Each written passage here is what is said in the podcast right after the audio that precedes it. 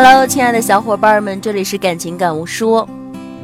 没有养过宠物的人，真的可能不明白人与动物之间的那种感情。如果你也养过一只小宠物，那么我说的故事你一定会懂。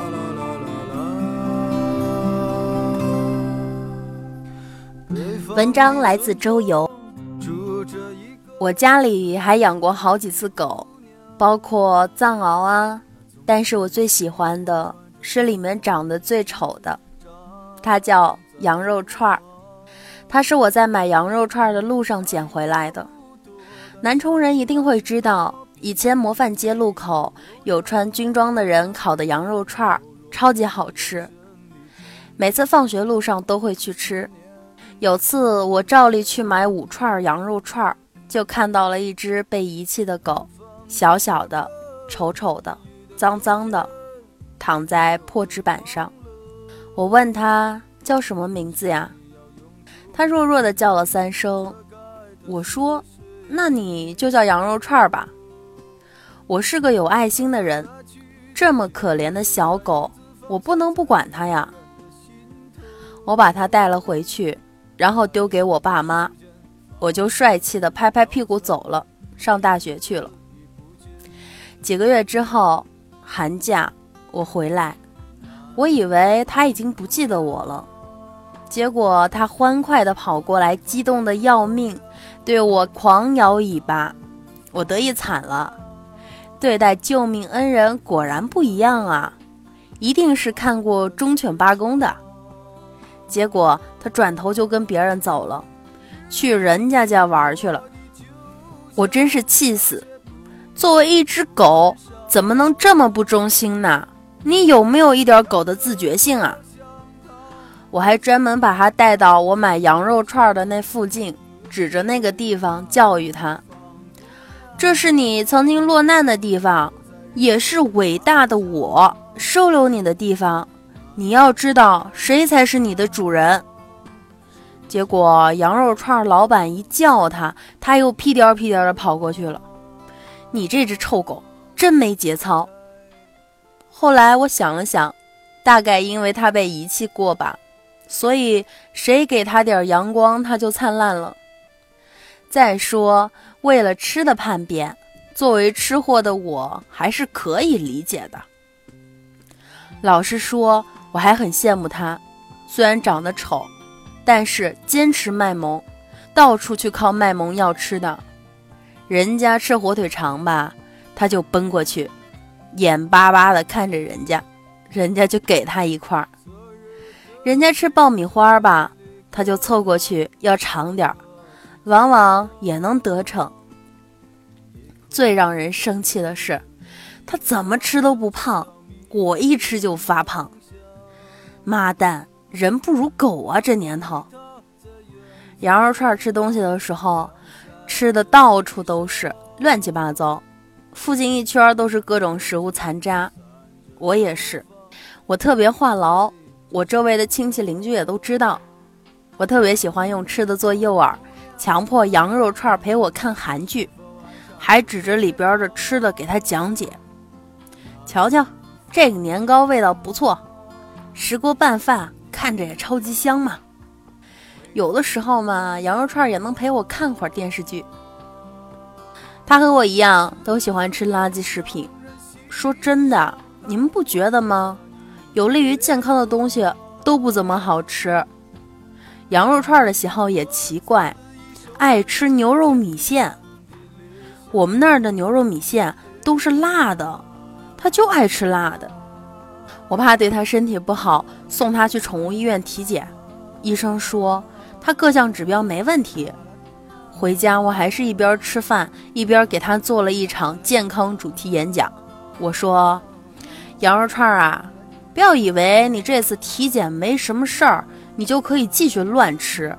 你现在有可能处于这个亚健康状态，不要掉以轻心。以后还是要少吃垃圾食品，听到没？”我放下我的第五根炸鸡翅以及第二盒薯条。羊肉串儿意味深长地看了我一眼。羊肉串有时候很好用，尤其是我去婚宴的时候，那时候我上大学啊，而且从小到大都是别人家的孩子，学霸啊，三好学生啊，还是有点偶像包袱的。每次我都不好意思打包，但是自从有了羊肉串，我都很自然的说，我要打包回去给我家羊肉串吃，然后就把整个桌子都给扫荡了。别人说，哇，你家狗还挺能吃的呀。我默默的点头说，是的，是的。除了我以外，羊肉串最好的朋友就是邻居彭叔叔。彭叔叔每次来我家，都会给羊肉串带一碗牛肉米线，他还会专门请卖米线的人少放油，不能加盐，怕羊肉串吃了对身体不好。所以羊肉串每次看见彭叔叔都一脸谄媚，每次看他对别人那么亲热，我就很不爽。有一次，当时跟男朋友吵架，心情超级烂，谁都不想理，包括羊肉串。他蹭过来跟我要东西吃，我都不耐烦赶他走。他也无聊呢，正好看见彭叔叔端着牛肉米线来看他了，他开心惨了，蹦过去各种耍宝。这回我连争宠都懒得争了，老子心情不好，你爱谁谁吧。彭叔叔视力不太好，视网膜有很大的问题，做过好几次眼睛手术，只能看见大致轮廓。他家离我家隔一条马路，每次他来我家要回去的时候呢，羊肉串都会屁颠儿屁颠儿的去送他。这一次，羊肉串照例去送彭叔叔，但是那天他再也没有回来。过马路的时候，他被车撞死了。我最后悔的是不应该那几天不理他。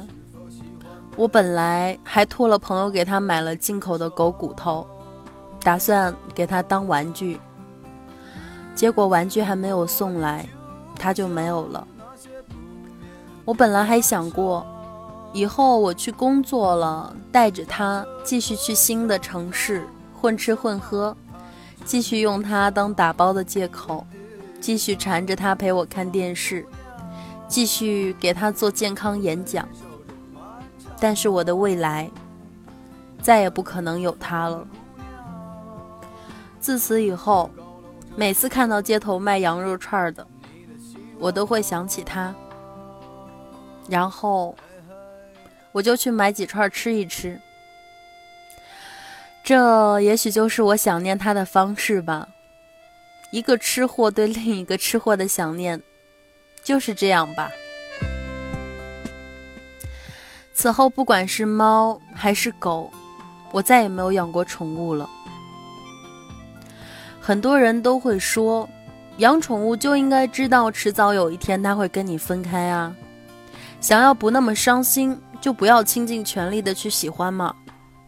但是，喜欢不是水龙头，可以收放自如。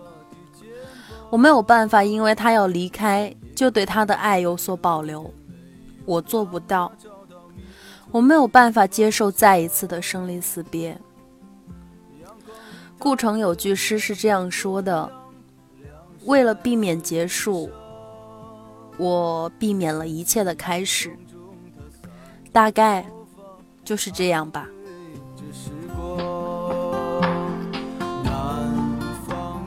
亲爱的你，不要走开哦，后天后天记得回来。还有好听的我和动物的故事，拜拜。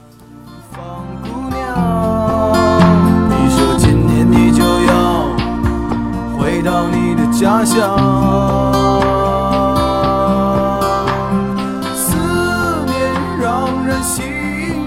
它呼唤着你的泪光。